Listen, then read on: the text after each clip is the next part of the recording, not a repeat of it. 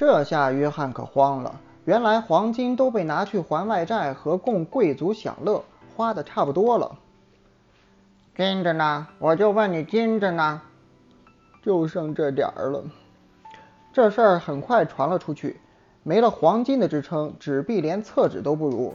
于是大家纷纷来换黄金，纸币也玩不下去了。当时物价越来越高，人们早就怀疑纸币不靠谱。有聪明人同时怀疑起了密西西比公司，不是去挖金矿的吗？黄金呢？结果一调查，还没开发，其实就是一皮包公司。大家发现被忽悠了，纷纷割肉卖股票。一七二零年五月，股价一泻千里，跟当初的牛市一比较，法国股市硬生生的被玩成了抛物线。法国经济繁荣靠股市，但股市其实很虚，因此所谓的经济繁荣就是个泡沫。这事儿发生之后，约翰大叔只要一上街就人人喊打，最后不得不逃往国外。不就赌输了吗？干嘛打我呀？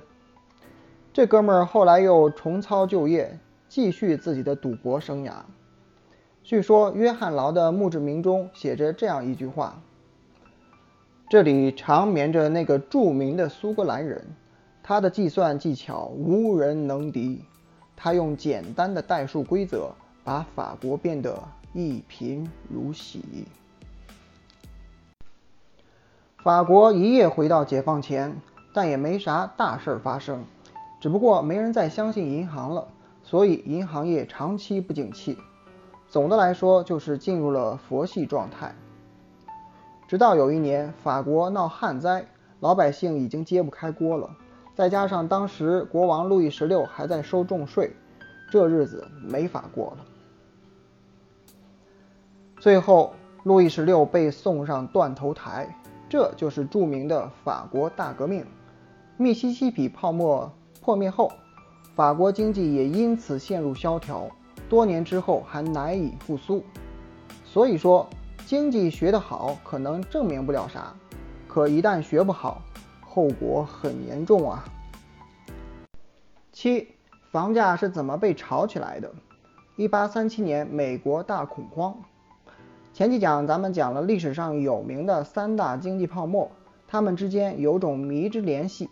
荷兰带头搞金融，带偏了英国和法国，简直比排队上厕所还整齐。不得不说，欧洲不愧是人类文明的重要地区，并用实际行动证明了向前一小步，文明一大步。但是让经济虚弱的泡沫，怎么说也不是常有的事儿。为啥都集中在欧洲呢？如果不是因为欧洲的风水不好，那可能是因为他们当时衰神附体。倒霉的欧洲发现主线太难了，老家待不下去，于是纷纷下海去打副本，开启了大航海时代。万万没有想到，他们顺便还把衰神带到了美国，一下子就出事儿了。这就是咱们今天要讲的。一八三七年，美国大恐慌。从本质上说，就是一个美国人瞎炒房的故事。故事是这样的：一，为了还你钱，我开了家银行。话说，十七世纪初，英国占领了北美洲，然后有一群英国人在国内混不下去了，于是来新场子碰碰运气。当时殖民地的英国人和英国政府是租客和房东的关系。但是这些租客受不了房东热情的压榨，干脆自己单飞，把英国政府赶了出去，建立了一个新的国家——美国。这就是美国独立战争。大家知道，一个男人想要获得成功，除了征服房东，还要征服丈母娘。我问你，房子买了吗？市中心吗？几套啊？